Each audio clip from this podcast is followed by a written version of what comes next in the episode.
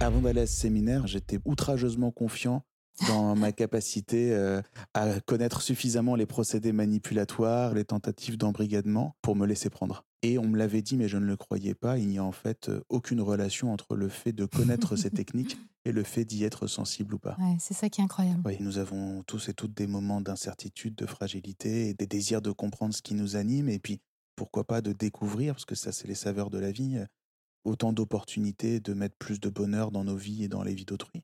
Et donc forcément, quiconque va vous parler de l'amour, de la réussite, euh, du succès, euh, de l'épanouissement, va forcément générer énormément d'affect et puis d'intérêt. Et c'est là, à ce moment-là, où il m'a eu.